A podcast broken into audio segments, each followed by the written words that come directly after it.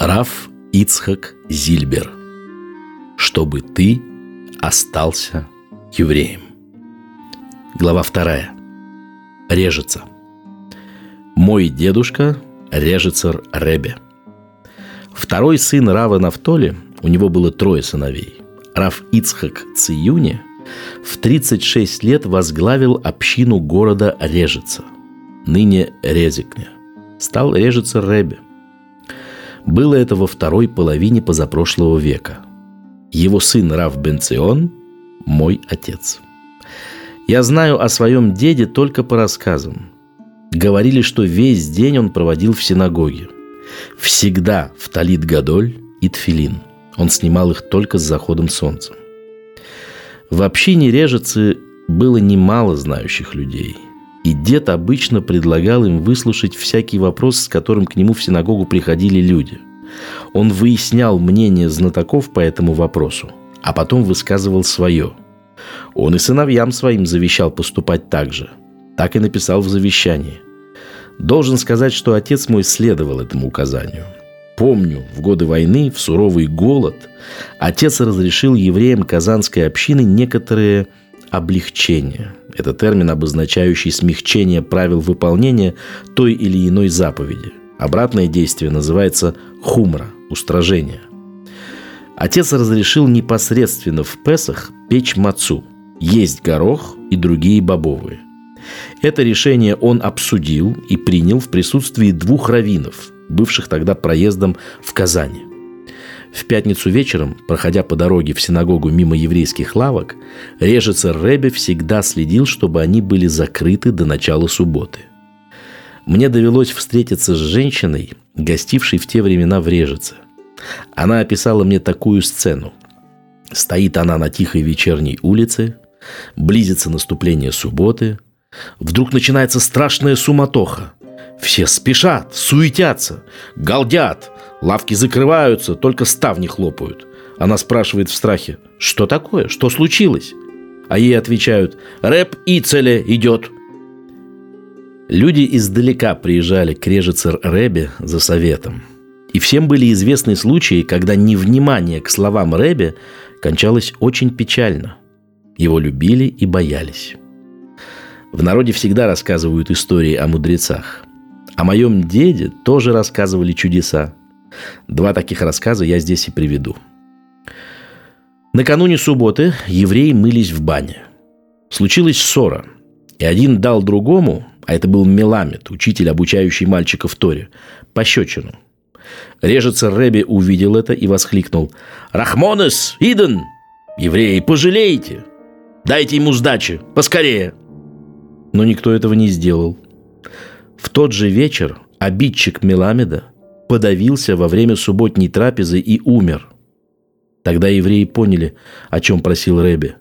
Если бы ударившему вернули пощечину, он избежал бы более сурового наказания. Вторая история про парикмахера требует небольшого предисловия, а именно, еврейский закон запрещает бриться опасной бритвой. Бриться евреям можно только специальной машинкой. Все в городе строго придерживались этого правила. Но вот один еврей открыл в режице парикмахерскую и стал брить лезвием. Режица Ребе вызвал его к себе и предупредил. «Слушай, дорогой, нельзя брить лезвием. Делай по-другому». Тот обещал, но прошло некоторое время и стало известно, что он продолжает брить евреев лезвием. Может, потому что лезвие брило чище тогдашних машинок – и, увы, на это был свой спрос. Рэбби опять его вызвал. «Сын мой, ты же сказал, что не будешь!» Парикмахер возразил. «Рэбби, надо же как-то зарабатывать. Если я не буду так брить, что я буду есть?» Тогда Рэбби сказал. «А когда есть что есть, что из того?» И больше ничего не добавил. Вскоре парикмахер заболел раком. Ему давали лучшую пищу, но есть он не мог. Еврей из Режицы рассказывал мне, что мальчиком любил следить за таинственным рэбе. Однажды видит, рэб Ицели, как всегда, в талис и тфилин, идет по улице и вдруг сворачивает в узкий проулок между домами и что-то там делает. Мальчик дождался, пока рэбе уйдет, и заглянул в щель. Там лежала собака со щенятами. Рэби приносил ей еду. Как-то в Казани, мне живо помнится улица Овражная, на которой мы тогда жили, к нашей соседке Гуревич приехала в гости ее мать. Я с ней разговорился и сказал, что отец мой родом из Режицы. «Из Режицы?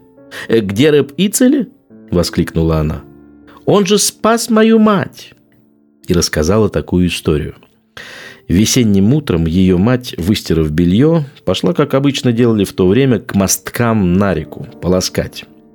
Когда она проходила мимо синагоги, оттуда выбежал Шамес, служка, и окликнул ее.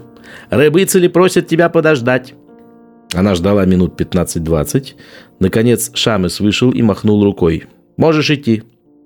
Женщина удивилась. Зачем ее задержали? Но когда пришла на реку, то глазам своим не поверила – Мостков как не бывало. Их снесло половодьем, пока женщина ждала Рэби. А если бы она, не дай бог, стояла на мостках? Рэб Ицели был женат вторым браком на Хаве, дочери Рава Йосели Креславера, мудреца и каббалиста. В первом браке у него было несколько дочерей и сын, Рав Давид.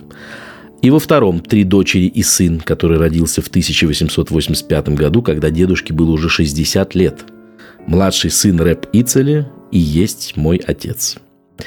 Дедушка Рэп Ицели был первым учителем моего отца. Затем отец учился в Ешиве Слободка и у своего деда со стороны матери, Рава Йосли Креславера. Рыбыцели умер в 1900 году, в возрасте 75 лет. О последнем дне жизни Рыбыцели моему отцу рассказал один еврей из Режицы. Рэби заболел его лечили в Варшаве, но безуспешно. Он возвращался из Варшавы курьерским поездом. И хотя курьерский скорый поезд, рэп Ицелев в пути все время твердил «Гихер! Гихер! Гихер!» Это быстрее на идыш. Поезд и впрямь прибыл на станцию раньше обычного. Рэби успели принести домой, и он скончался в своей постели. Родители – Моя мать Лея Гитл родилась в Литве, в городе Рогов, ныне Рагува, Паневежской области. Ее отец, рэп Мойша Мишел Шмуэль Шапиро, был человек большой учености, автор многих книг. Мои родители поженились 2 Тамуза 1914 года. Новобрачные получили массу поздравительных телеграмм от многих больших раввинов того времени, в том числе от Рава Мейера Симхи, и, кажется, от Хафецхайма.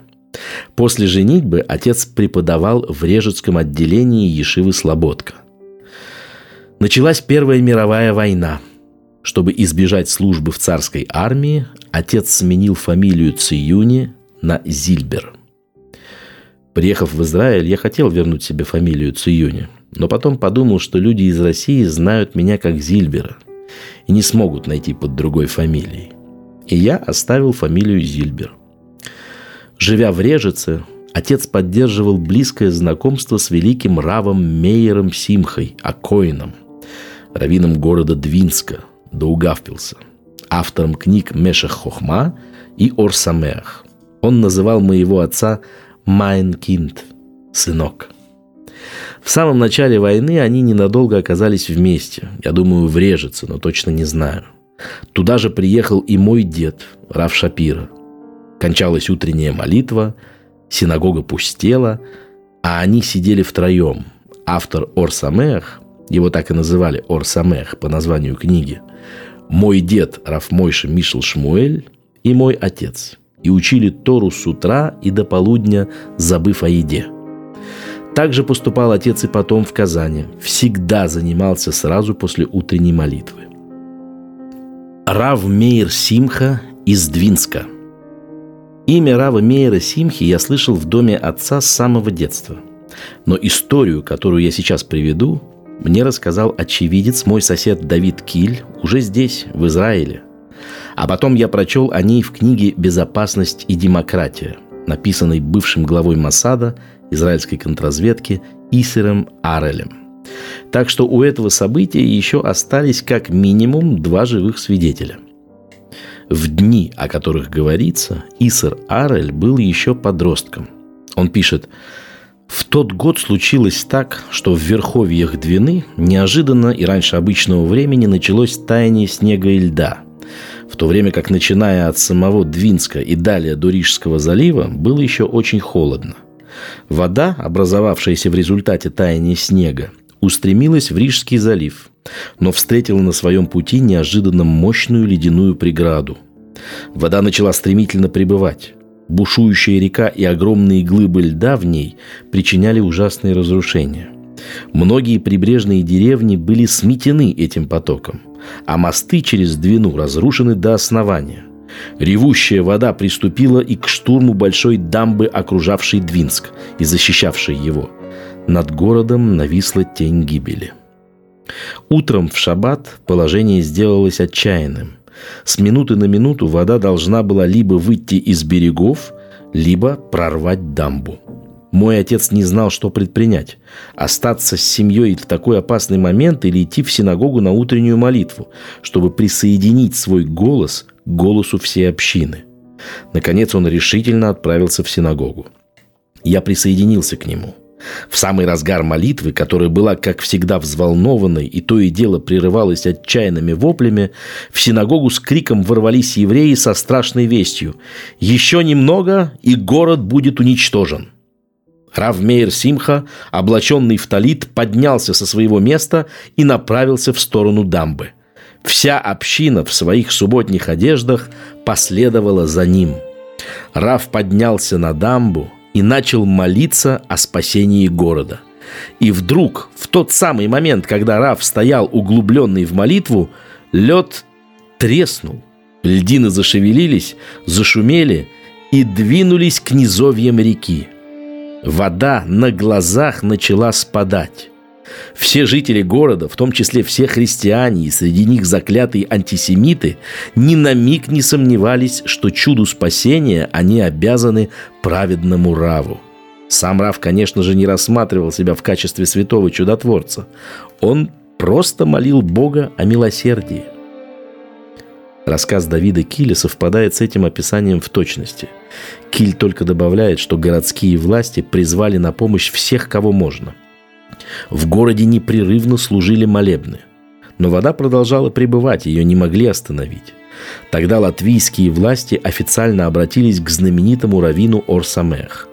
Он пошел к реке с книгой Таилим, помолился, и наводнение остановилось.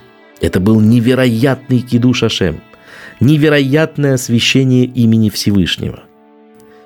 Когда в Латвию пришла советская власть, Рава арестовали и хотели казнить только за то, что он большой человек в Торе.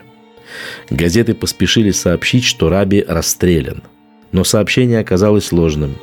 Удалось доказать, что Рав все-таки ближе к бедным и обездоленным, чем к буржуям.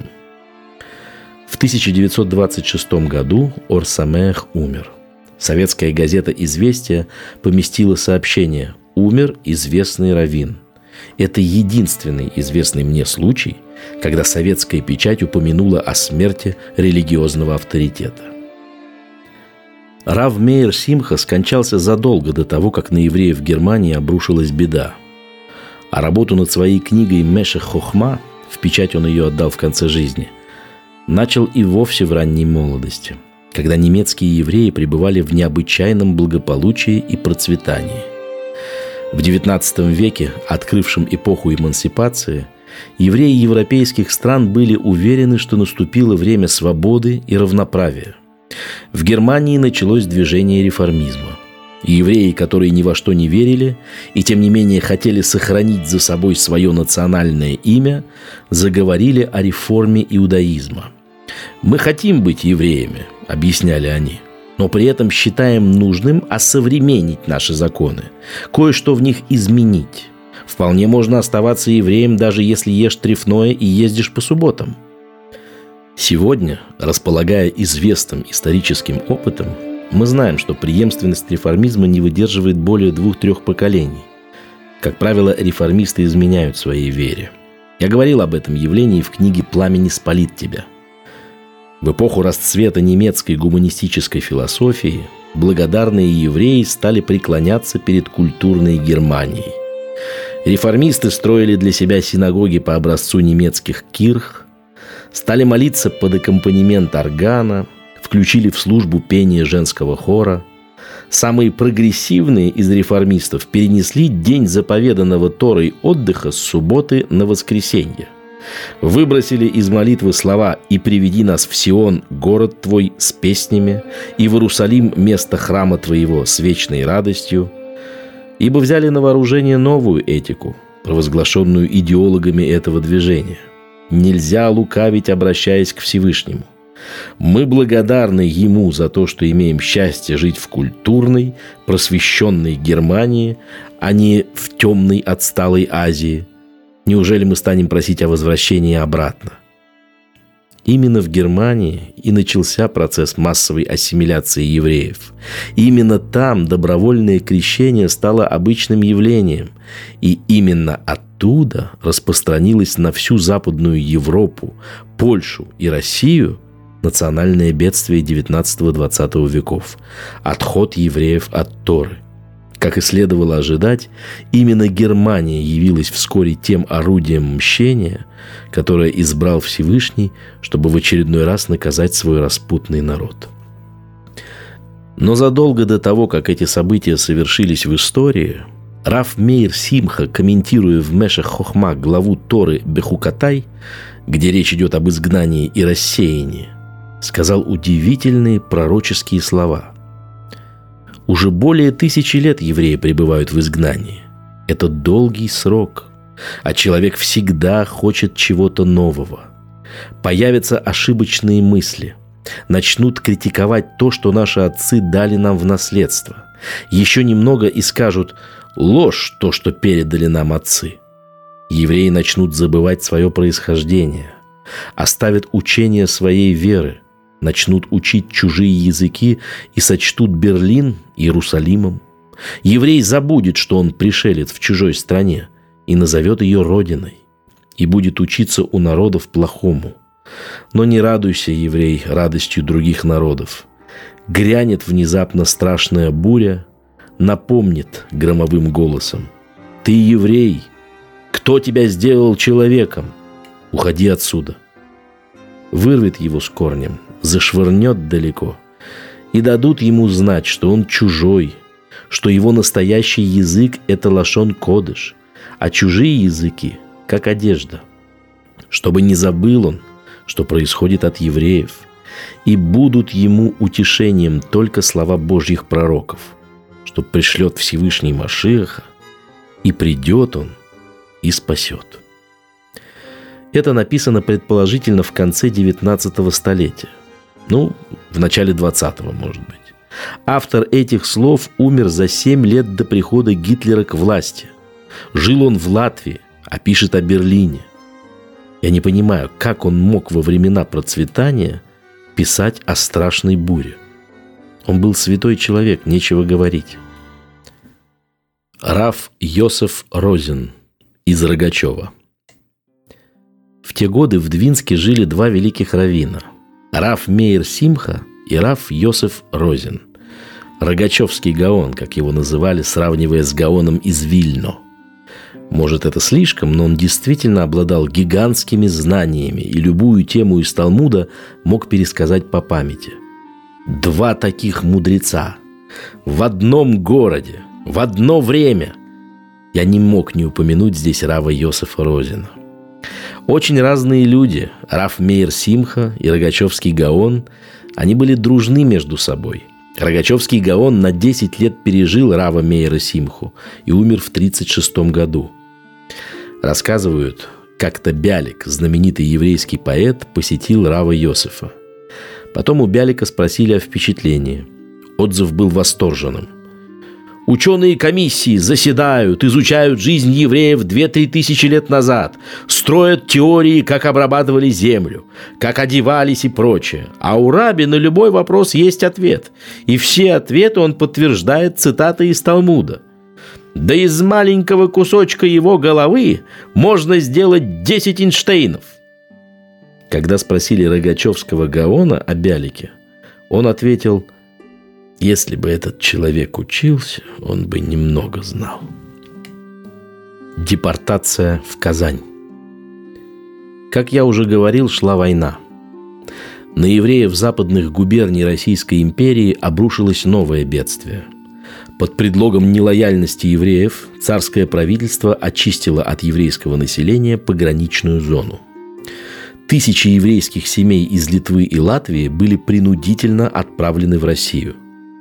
Мама рассказывала, что это было ужасно – всех подряд загнали в вагоны. Больных и здоровых, старых и малых, нормальных и сумасшедших. И отправили в неизвестность. Родители мамы ехали вместе с ней. Отец мой был поражен выдержкой тести в этих обстоятельствах. Внук Рава Шапира от дочери Ханы Итл, которая умерла совсем молодой, Мордыхай Пинхас учился где-то в Ешиве.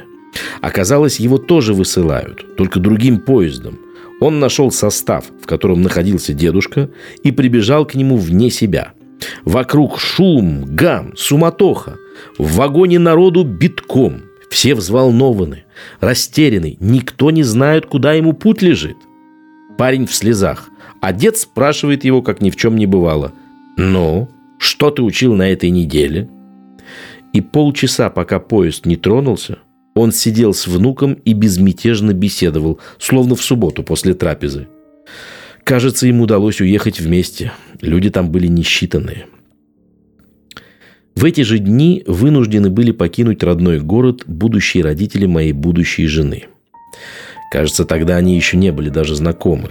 Из Брест-Литовска, сегодня это Брест, находится на территории Беларуси, а тогда входил в Россию как часть Польши и Литвы, они попали в Самару, получившую потом название Куйбышев.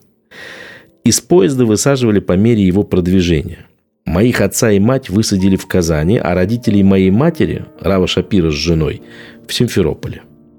В те времена евреям разрешалось селиться только в пределах так называемой черты оседлости. Все остальные места были для них, за некоторыми исключениями, закрыты, в том числе Казань. А тут, когда выслали, разрешили жить в Казани. Казань была забита еврейскими беженцами. Дедушка и бабушка сумели потом, до прихода Советов, вернуться в Литву. Моих же родителей из Казани уже не выпустили. Вначале отец скрывал, что он раввин, но вскоре в синагоге кто-то узнал его и закричал «Рэби, что же вы стоите у двери?» Отец хотел, чтобы его равинская служба была бесплатной, а зарабатывать решил торговлей. Он отдал все свои деньги нескольким деловым людям, чтобы они пустили их в оборот. Когда дело уже начало давать прибыль, отец вдруг узнал, что его компаньоны торговали в субботу. Он отказался взять деньги от шабата, и пришлось ему принять пост официального раввина. Помню, дома хранилась его печать с надписью «Казанский губернский раввин». С утра до ночи отец занимался делами общины. С 12 до 2 ежедневно наблюдал за шхитой на общей городской бойне, потом учил людей в синагоге, в синагоге и дома принимал посетителей и решал возникающие у них вопросы и проблемы. Когда в 1926 году советская власть ликвидировала все, связанное с еврейской религиозной жизнью, и синагоги закрыли, деятельность отца стала неофициальной, тайной. На что мы существовали – Лучше не спрашивайте.